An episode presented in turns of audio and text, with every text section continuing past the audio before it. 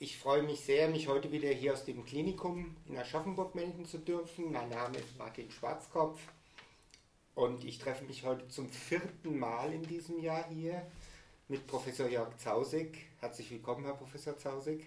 Hallo, Herr Schwarzkopf, schön, dass Sie da sind. Um mit dem Chefarzt für Anästhesie und dem Pandemiebeauftragten des Klinikums über die aktuelle Corona-Situation hier im Klinikum Aschaffenburg-Alsenau zu sprechen. Herr Professor Zausig, bringen Sie uns doch mal aufs Laufende. Was ist denn die aktuelle Situation hier in Ihrem Haus? Wie viele Covid-Patienten werden im Moment versorgt?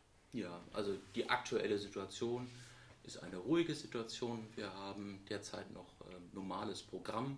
Ähm, das heißt, wir, wir, versorgen alle Patienten nach, unabhängig von ihrer Dringlichkeit, elektiv oder nicht elektiv.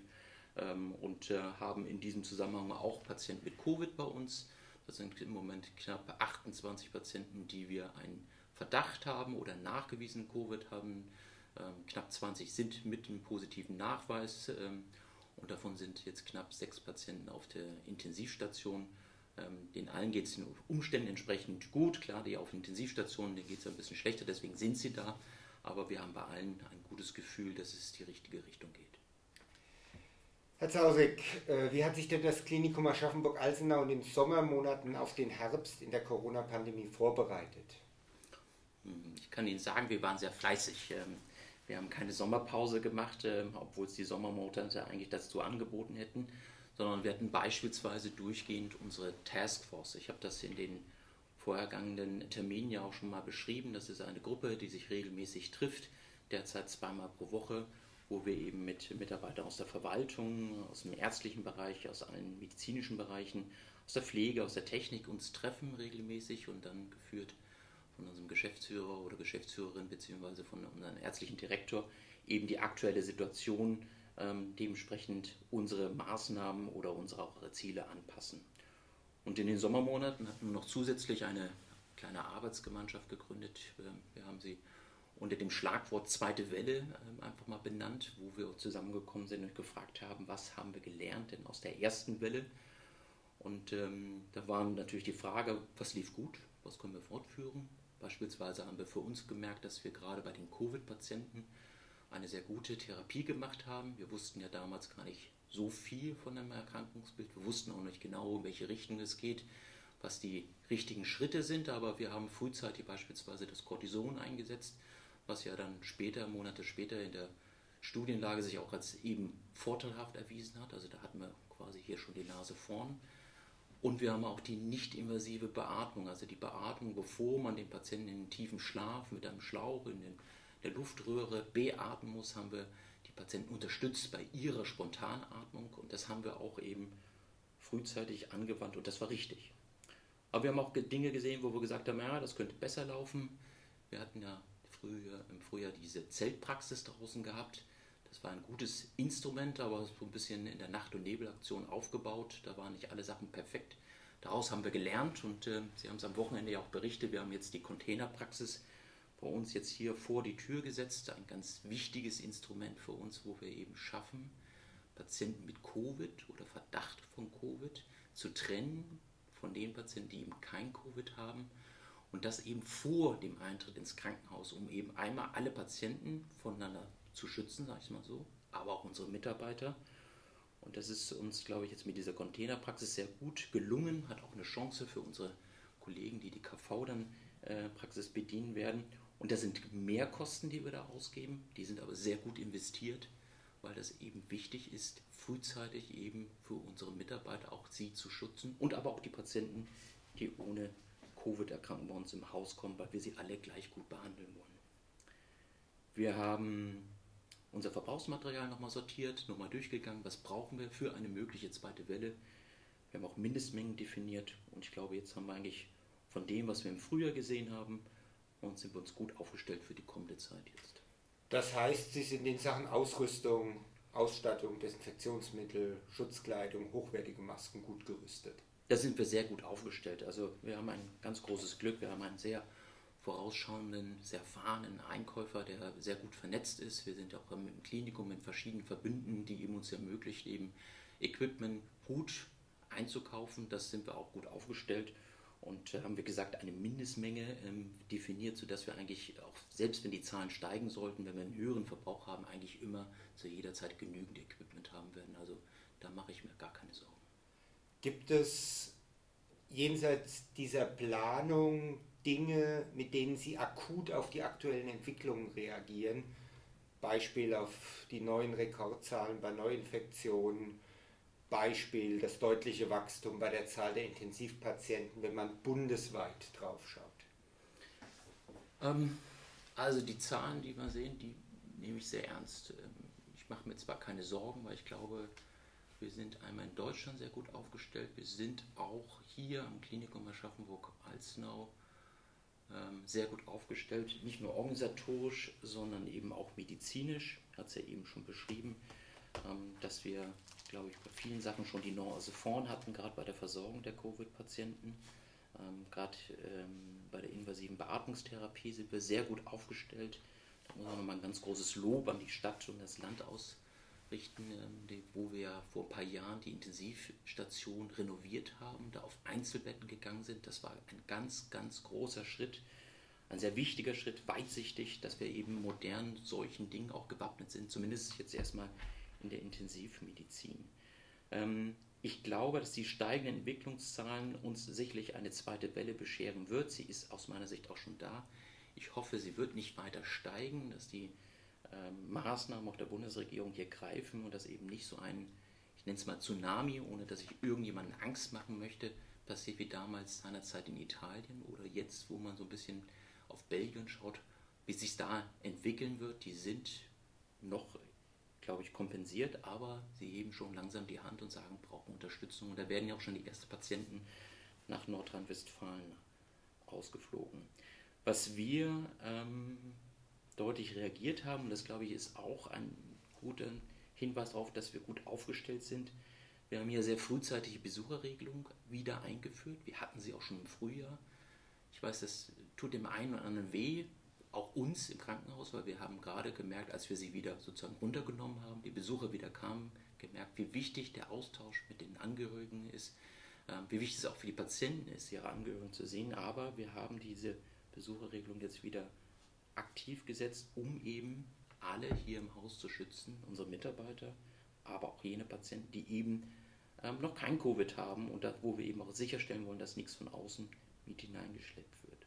Und was wir auch, glaube ich, schon als ersten guten Schritt und das bevor eigentlich schon alles nach oben gegangen ist, gemacht haben, dass wir uns umgestellt haben im Haus auf FP2-Masken, also ein zusätzlicher Schutz für alle Mitarbeiter, gerade bei den patientennahen Arbeiten, das ist auch noch eine deutliche Mehrinvestition, aber sie ist wichtig und richtig für den Schutz unserer Mitarbeiter und eben auch für den Schutz unserer aller Patienten, sei es jene, die mit Covid kommen oder jene, die eben ohne Covid kommen und genauso eine gleiche gute Versorgung brauchen. Sie sprechen äh, das Thema Schutz des Klinikpersonals schon an. Äh, das ist ja momentan ein großes Thema. Schongau war heute wieder in den Nachrichten mit Dutzenden von infizierten Mitarbeitern. Wie sieht das hier in Aschaffenburg im Moment aus? Also grundsätzlich baue ich darauf, dass eigentlich unsere Erfahrung aus der ersten Welle, ähm, die uns gezeigt hat damals, wo wir eben zum Glück oder weil wir alles genau richtig gemacht haben, keine Übertragung hatten von Corona von einem Patienten zum anderen oder von auf die Mitarbeiter oder untereinander, dass es auch dieses Mal wieder klappen wird. Ähm, wir sind aus meiner Sicht gut aufgestellt, wenngleich wir natürlich auch Mitarbeiter haben, die sind infiziert, die sind positiv getestet. Soweit ich weiß, äh, gibt es auch welche mit Symptomen. Soweit ich weiß, sind die auch nicht stationär, sondern es geht ihnen den Umstrichen entsprechend gut. Ähm, aber ich glaube, wir sind, wie gesagt, aus den eben dargestellten Gründen gut aufgestellt, dass wir eben nicht so etwas wie in Schongau bekommen, wobei natürlich am Ende hundertprozentig ausschließen können sie es nicht. Ähm, besonders dahingehend auch, weil das wissen wir aus der Publikation jetzt gerade aus Science, dass ja ein Großteil der Infektionen nicht, sagen wir mal, vor Ort einem Klinikum standen, sondern meistens im Privatbereich, dass die Leute das eben mitbringen. Also da sind wir auch, sind uns die Hände gebunden, da können wir gar nicht drauf eingehen. Was wir aber haben, ist eine sehr gute Zusammenarbeit aus meiner Sicht mit eben allen Beteiligten hier im Krankenhaus, sei es mit den Mitarbeitern, den Vorgesetzten, Betriebsrat, Ärzte und ähm, auch mit unserem hiesigen Gesundheitsamt ist eine sehr gute Kooperationen, wenn es darum geht, einen Weg zu finden, wie wir das bestmöglich für unsere Mitarbeiter im Rahmen von der Covid-Erkrankung und eben auch für unsere Patienten hier im Haus machen können. Und möchte an dieser Stelle gerade diese extrem gute Zusammenarbeit nochmal loben mit dem Gesundheitsamt, wo es eben sehr kooperativ und konstruktiv äh, zugeht, wo sie immer ein Ohr für uns haben, wo wir jederzeit auch eben anrufen können, immer durchkommen und äh, man immer mit uns einen guten Weg anschlägt. Also da wirklich super, weil ich weiß, was sie im Moment besonders zu leisten haben, steht auch jeden Tag ja nochmal in der Zeitung drin. Das ist im Moment nicht einfach. Das heißt, personelle Engpässe, die dafür sorgen könnten, dass nicht alle Intensivbetten belegt werden können, sind hier in Aschaffenburg nicht absehbar. Also wir haben Jahreszeitbeginn Engpässe. Das hat jetzt gar nichts mit Corona zu tun. Das haben wir jedes Jahr. Das werden wir auch dieses Jahr haben. Klar kommt noch dazu, dass wenn natürlich Mitarbeiter, die eben ähm, positiv getestet sind, dann haben die eine gewisse Quarantänezeit, wo sie eben zu Hause bleiben müssen. Und da ist auch etwas, dass da fehlt noch jemand zusätzlich. Und das, was wir auch haben, ist klar, ein Fachpersonalmangel. Das ist aber jetzt, sagen wir mal, alle diese drei Varianten keine sagen wir, Aschaffenburger Problematik, ähm, sondern das ist eine deutschlandweite Herausforderung. Aber Stand heute haben wir bis jetzt noch keine Engpässe gehabt, dass wir einen Patienten hätten nicht versorgen können oder ihn sogar hätten verlegen müssen, egal mit welcher Erkrankung. Ähm, aber wir haben Herausforderungen, ich habe es vorhin schon mal angesprochen, dass wir eigentlich uns glücklich schätzen, gerade eine moderne Intensivstation haben, wo wir eben die Einzelbetten haben. Aber wir haben zum Beispiel ähm, in der, auf der Normalstation eine alte Bausubstanz, wo wir eben viele Mehrbettzimmer haben, teilweise noch vier Bettzimmer haben, die man heute gar nicht so mehr so bauen würde, sondern man braucht zunehmend mehr Einzelzimmer und das, was wir jetzt gerade bräuchten, nämlich Einzelzimmer, und haben wir sie nicht, das können wir nur durch eine Verlagerung auf verschiedene Stationen reichen. Das heißt, räumlich werden wir größer. Dadurch brauchen wir natürlich auch mehr Personal, um das abbilden zu können. Und äh, wir werden das jetzt in der kommenden Zeit nicht ändern können, das ist mir klar, aber wir hoffen alle auf den Neubau, ähm, der zu uns kommen wird. Da haben wir wahrscheinlich die große Chance, noch eine Normalstation mitzubekommen und die wird uns hier eine ziemliche Entlastung bringen. Da hoffen wir alle drauf und ähm, ich glaube, dass wir dann auch noch besser aufgestellt sind, hier eine gute medizinische Versorgung ähm, eben darstellen zu können. Ich bin fest überzeugt, dass eben auch die Stadt und das Land hier wieder uns unterstützen werden, so wie sie es damals auch bei der Intensivstation gemacht haben mit Weitsicht. Sie haben, wir haben ja jetzt den Blick nach innen geworfen mhm. und Sie haben ja mit Sicherheit auch den Blick nach außen, was so in anderen Häusern passiert. Ähm, wie gibt es denn sowas wie typische Patienten, die jetzt in der zweiten Welle auf Sie zukommen? Hier in Aschaffenburg sind es ja noch nicht so arg viele, aber wenn man so bundesweit guckt, hat sich da was verändert gegenüber dem Frühjahr? Also wenn man mal auf die Entwicklungszahlen auf der RKI-Seite äh, schaut, dann sieht man eins, a, es sind natürlich viel mehr positiv getestete Fälle und vom Verhältnis vom März, April zu jetzt muss man sagen, dass sich gerade die jüngeren Zahlen haben sich verx-facht, vervierfacht, verachtfacht, gerade so die bis zu 14 Jahre und bis zu bis 35 Jahre, das sind deutlich mehr geworden. Ähm, die Älteren haben sich von der Anzahl grob verdoppelt. Ähm, und so sehen wir natürlich auch jüngere Leute mehr auf der Intensivstation, weil es insgesamt mehr geworden ist. Ich würde mal sagen, Corona kennt grundsätzlich kein Alter. Kann jeden betreffen und man sollte auch nicht sagen, okay, der kriegt es eher nicht und der eher schon, sondern es ist eher die Frage, der, der es bekommen hat, wie kann er dieser Erkrankung sich widersetzen. Ja? Und da ist, bleibt es weiterhin, dass eben je kränker ein Patient ist, je älter er ist, dass das eben Patienten sind mit einem höheren Risikofaktor. Das muss man einfach sagen. Das Risiko steigt ungefähr ab dem 60. Lebensjahr an. Aber man muss auch wieder ganz klar sagen, Corona ist eine Erkrankung, am Ende wie jeder andere auch. Und wenn Sie zum Beispiel einen Autounfall haben mit einem ganz jungen Menschen drin und einem sehr alten Menschen drin, dann werden Sie wahrscheinlich es so haben, dass der jüngere Patient, egal wie schwer der Unfall war, schneller wieder auf die Beine kommt. Der ältere braucht eben länger. Er hat eben nicht diese Ausdauer, nicht diese Möglichkeit, schnell wieder auf die Beine zu kommen. Und so ist es eben bei Corona auch. Und deswegen haben wir da auch eben diese schwereren Verläufe ganz typischerweise und leider auch eine höhere Inzidenz an tödlichen Verläufen. Das heißt aber auch, dass Sie sagen würden, junge Menschen sollten die Krankheit auch ernst nehmen und sie sollten sich so gut es geht auch schützen. Unbedingt. Und ich glaube, man darf ja auch nie vergessen, äh, man schützt ja nicht nur sich, sondern man schützt eben alle. Und wenn ich jetzt mal bei dem Beispiel mit dem Auto bleiben, man würde ja nie, wenn man zusammen mit seinen Eltern unterwegs ist, sagen, okay, ihr braucht euch nicht anzuschnallen, nur ich schnall mich an. Oder ich schnall mich nicht an und ihr schnallt euch nur an, sondern man würde sich alle anschnallen. Und das ist ja auch die Normalität, dass wir angeschnallt mit dem Auto fahren. Und warum soll es die Normalität nicht sein, dass wir alle einen Mundschutz tragen und auf Hygiene und auf Abstand halten? Ich denke, es spricht nichts dagegen. Es wird uns stärker machen, wenn wir das alle für uns so wahrnehmen und annehmen. Manche Experten vergleichen den Weg durch die Pandemie mit einem Marathonlauf. An welcher Wegmarke sind wir denn jetzt angekommen? Wie viel Weg liegt noch vor uns? Also ich verrate es Ihnen jetzt mal, sonst wird das ja keiner mitbekommen. Mein großer Traum war ja mal, den New York Marathon mit 40 zu laufen. Ähm, aber wenn ich jetzt mal so meinen Pass reinschaue, dann werde ich das nicht schaffen. Vielleicht bei den zweiten 40, vielleicht habe ich da eine Chance, einmal mitzulaufen. Aber ähm, das, was Sie beschreiben mit dem Marathonlauf, ähm, ich glaube, das ist zum einen empfinden das die Leute auch, dass es wie ein Marathonlauf ist. Es hört ja nicht auf. Und zum anderen kann man, glaube ich, kann man von Marathonläufern aber auch was lernen. Und zwar dahingehend was lernen, dass man sagt, wie gehen die das denn an? Die gehen nicht an und sagen, oh, 42, das wird aber schwer, das werde ich niemals schaffen. Sondern die laufen ihren Weg. Und dass jeder Kilometer, den sie schaffen, der zählt. Und dass der Weg auch das Ziel. Und egal, ob das jetzt holprig, steinig oder schwer ist, die laufen ihren Weg. Die haben sich darauf auch vorbereitet. Und ich glaube, wir sind auch gut vorbereitet, diesen Weg weiter zu laufen. Und am Ende, ob das 42, 48 Kilometer oder wo wir sind, ist egal. Ich glaube, das Wichtige ist, wir wollen alle ins Ziel ankommen. Das Ziel ist beim Marathon eben diese, das Band, wo man durchlaufen kann, nochmal die Zeit gucken. Und bei uns, glaube ich, ist eine ganz andere Sache, die wir erreichen wollen. Wir wollen in die Normalität wieder zurück. Wir wollen mit Corona, das glaube ich schon, lernen zu leben als Normalität, als neue Normalität. Und ich glaube, wenn wir da hinkommen, dann erreichen wir auch wieder eine Sache ganz neu, nämlich Freiheit, wenn wir damit wissen, umzugehen und wenn wir auch wissen, ähm, wie wir mit Corona am besten leben können. Und was ganz wichtig ist, da habe ich mich sehr gefreut, am äh, Dienstag gab es einen Leitartikel bei Ihnen im Main-Echo, der war überschrieben mit auf positive Gedanken kommen.